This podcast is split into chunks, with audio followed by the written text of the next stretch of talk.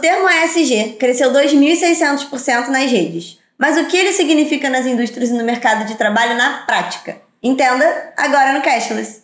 O ESG, ou ASG em português, é, entrou de vez né, na pauta das empresas, no setor financeiro, no mundo todo.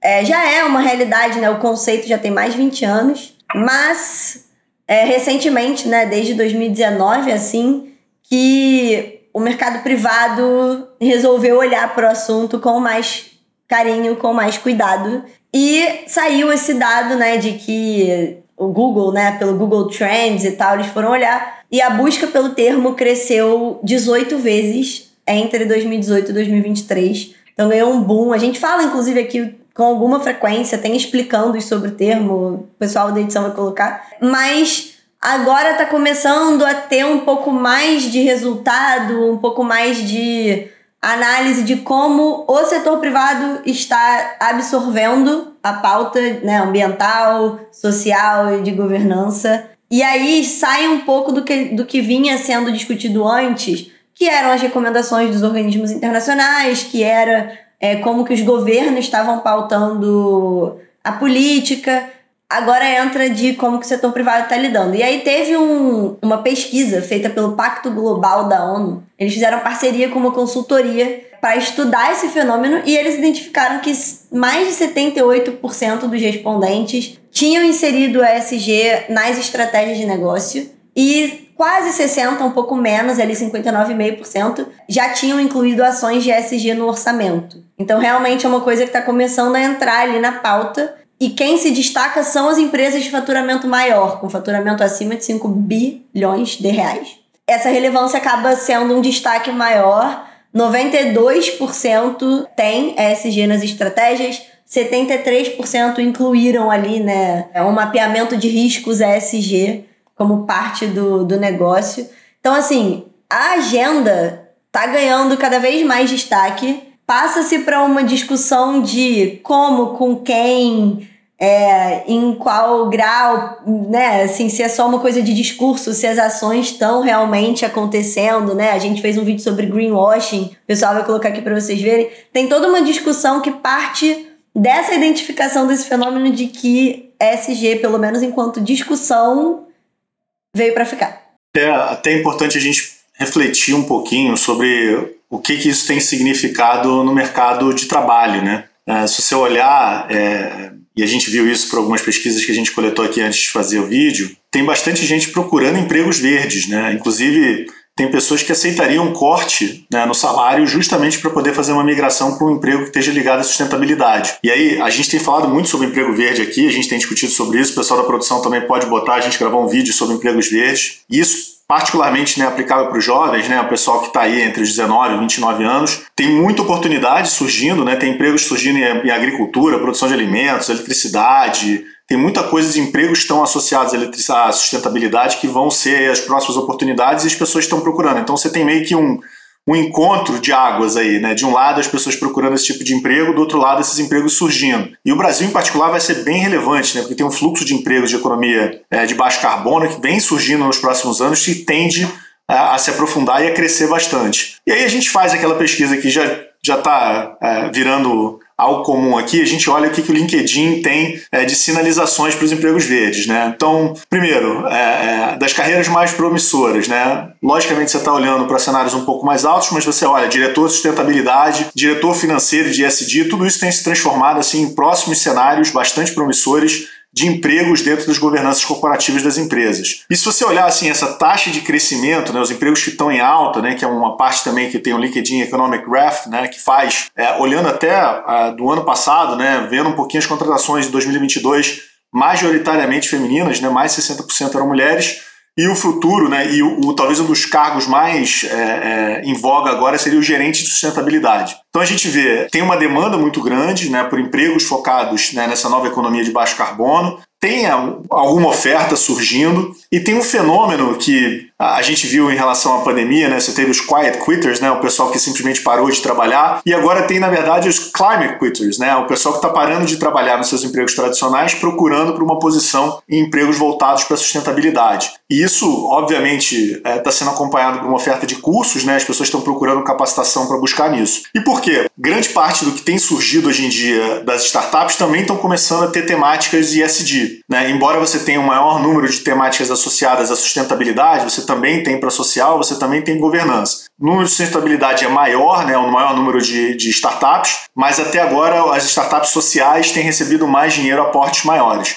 Mas a tendência de sustentabilidade ser aí um dos principais focos de crescimento de investimento no país via startup e também via grandes empresas que estão mudando suas governanças corporativas para começar a incluir né, um perfil de emprego totalmente focado no verde. É, e aí quando começa essa lógica das startups de investimento, um dos questionamentos, né, a gente chegou a falar sobre isso aqui, era no Brasil, né, falando do cenário de Brasil, em um cenário econômico, né, com juros altos, o quanto isso poderia prejudicar de alguma forma esse tipo, né, de, de investimento. As pessoas estavam indo para coisas mais seguras. A gente falou de como isso afetou o mercado de cripto, o mercado de SG acabou também, né, em alguma medida poderia ser afetado. E aí começou uma discussão se o hype de ESG teria passado, né? E na verdade o, pessoal do distrito, né, que é um hub de, de startups, fez um relatório olhando para isso, como é que estava o cenário de, de investimentos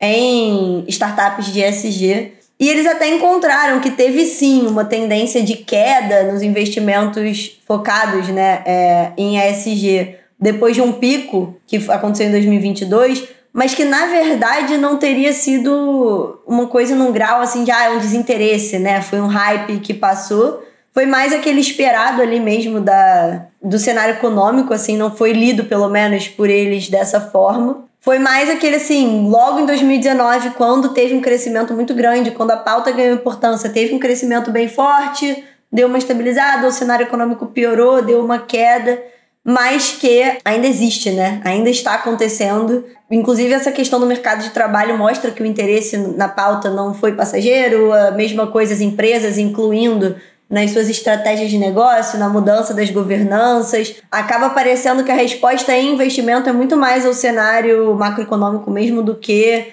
a um problema inerente a um desinteresse no assunto.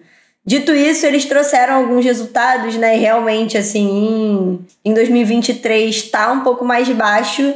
Teve, né, tanto no, no, nos valores quanto no número de rodadas de investimento, 2023 teve um resultado, tá tendo um resultado um pouco menor, mas ainda assim, para reforçar a ideia de que não é um hype que passou, ao longo dos anos teve um aumento do investimento médio, então eles identificaram isso desde 2018. Eles identificaram que as rodadas elas estão sendo né, mais robustas, que tem alguns assuntos que acabam chamando um pouco mais atenção, mas, por exemplo, que as startups de ESG elas são as percentu...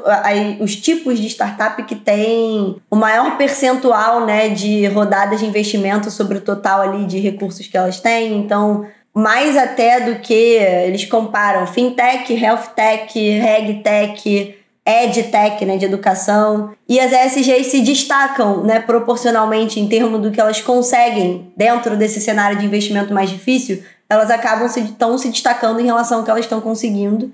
Então, assim, tem essa esse interesse. O fato de ter tido uma queda ali no volume de investimento não, não foi lido como uma passagem da, do hype de ESG. Tanto que, além do que a gente já falou aqui, aumentou, né? O relatório identificou que teve um aumento do interesse por aquisições, né? Por fusões e aquisições.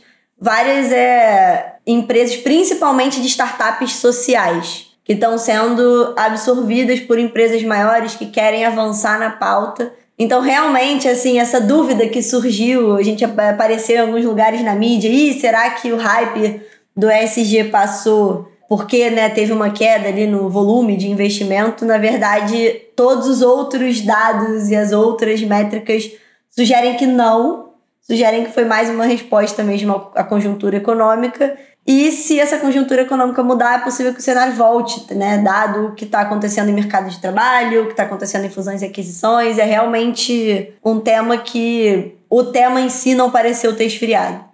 É, tem, tem razões para não esfriar, né? Basicamente, hoje em dia você tem uma demanda dos investidores para você ter investimentos ESG, né? Eles estão, para poder botar dinheiro, estão exigindo que as empresas possam fazer adequações nos seus planos de negócio, nas suas governanças, para você começar a incorporar os objetivos ESG. E isso também porque as próprias, os próprios consumidores estão tendo essa demanda, né? Aliás, quanto mais jovem, a gente tem visto de maneira bem mais clara, né? Eles precisam se conectar com as empresas. Se conectando com as empresas demanda que as empresas tenham um posicionamento e tenham uma responsabilidade social, que envolve agora também sustentabilidade e governança, enfim, é, para que eles possam ser competitivos. O que não significa que não tenha desafio para adoção, né? Que são vários. E a principal, talvez, a gente tem visto isso é, de uma forma mais macro, mas falta de dado, né? falta de padronização do que, que você espera das medidas. E isso tem sido até objeto de algumas questões regulatórias, a gente tem visto, né? para tentar buscar algum tipo de orientação, não só para que possa chegar no, no investidor, mas também para que as próprias empresas possam se comparar. Né? Toda a lógica de economia de baixo carbono depende de algum tipo de taxonomia para você entender de fato como é que você consegue comparar as empresas nas suas iniciativas, né, nos seus perfis de investimento focados em sustentabilidade social e governança. Como esse perfil de adequação ele vai ser complicado, né, existe hoje em dia na verdade uma visão mais próxima de que você tem talvez uma perda é, de rentabilidade no curto prazo para você conseguir fazer essas adequações. Então hoje, assim, esse ainda está sendo visto um pouco como risco, como custo e não necessariamente como oportunidade. A tendência de pelo menos de médio para longo prazo, é que isso se adeque né, e a gente possa enxergar né, o ISD não mais tanto só como um custo, não mais por essa visão de médio prazo, de curto prazo, mas também se alongue um pouquinho para entender que isso vai ser um fator de comparação, de competitividade entre as diferentes empresas. É, e assim, considerando que está tendo essa mudança de risco para oportunidade, está tendo essa busca por emprego, os consumidores estão cada vez demandando mais. O tema tá quente, vai continuar quente e a gente vai continuar acompanhando ele. Então vocês já sabem, é só se inscrever no canal e ativar o sininho. Até semana que vem. Clica aí, gente. Tchau, tchau.